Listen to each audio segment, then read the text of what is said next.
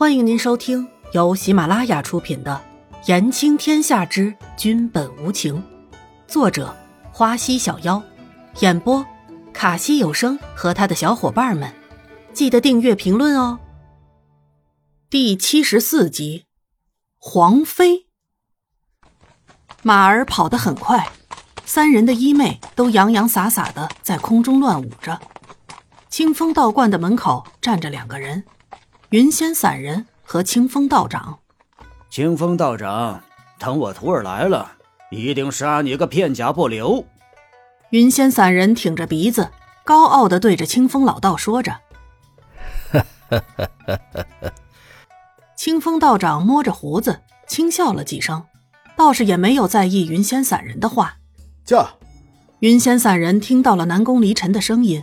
看着山岩边的转弯处出现的人影，这时走在前头的南宫离尘也看到了自己的师傅，还有清风道长。随着一声长喝，南宫离尘也成功的拉住了马。徒儿，你们可来了！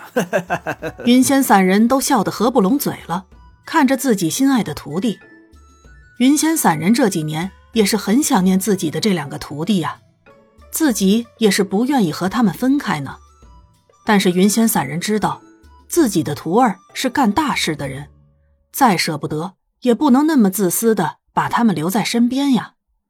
再说皇宫那个地方也不适合他，想他云仙散人闲云野鹤惯了，怎么可能忍受得了被那个皇宫关起来呢？师傅，严子修一下马就高兴的向云仙散人快步走去。就连清风道长也被严子修忽略了。嘿嘿嘿嘿，子修，你还是一样的英俊呐！云仙散人开着玩笑，拍了拍严子修的肩膀。师傅，严子修没好气的看着自己的师傅，不过真的是很怀念师傅在的日子呢。师傅，南宫离尘倒是比严子修冷静的多了，款款走来，对着清风道长打了一个招呼。清风道长，伊嫣然没有想到会是这个场景，也不知道眼前的两个老人是什么来头，只好跟在南宫离尘的身边，也不吭声。这种时候还是沉默是金的好。皇上，皇妃，贫道有礼了。既没有让南宫离尘丢脸，也没有放下自己的尊严，这一礼算是刚刚好。可是，那三个人都被清风道长的话给吓了一跳。伊嫣然听到清风道长的话，忙喊道：“不是，不是，老爷爷，你搞错了，我不是南宫离尘的妃子。”南宫离尘倒是没有说什么，只是脸上的表情飘忽不定的。严子修看着南宫离尘，觉得自己忽然间就好像是要失去什么了。嘿嘿嘿。这么可爱的小丫头是谁呢？云仙散人也发现了躲在南宫离尘身边的伊颜染，忙瞎起哄起来。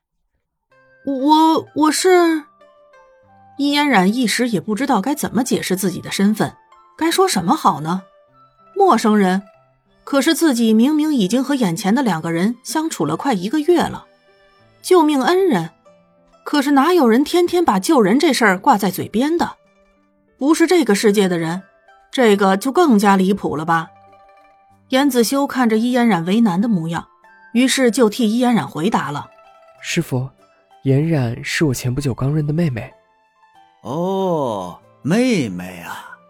云仙散人回神道：“原来是严太医的妹妹，倒是贫道失礼了。刚刚看到皇上和姑娘共乘一马。”所以才误会了。清风道长解释着刚刚错误的小插曲。不碍事。南宫离尘说完，还看了一眼易嫣然，像是在考虑着什么事情一样。道长，您是长辈，叫我子修就可以了。严子修温和的推却了清风道长对自己的称呼。南宫离尘倒是没有推卸清风道长，毕竟皇上的身份在那儿摆着。嗯，后生可畏呀，云仙呐，没想到你还有这样的徒弟呢。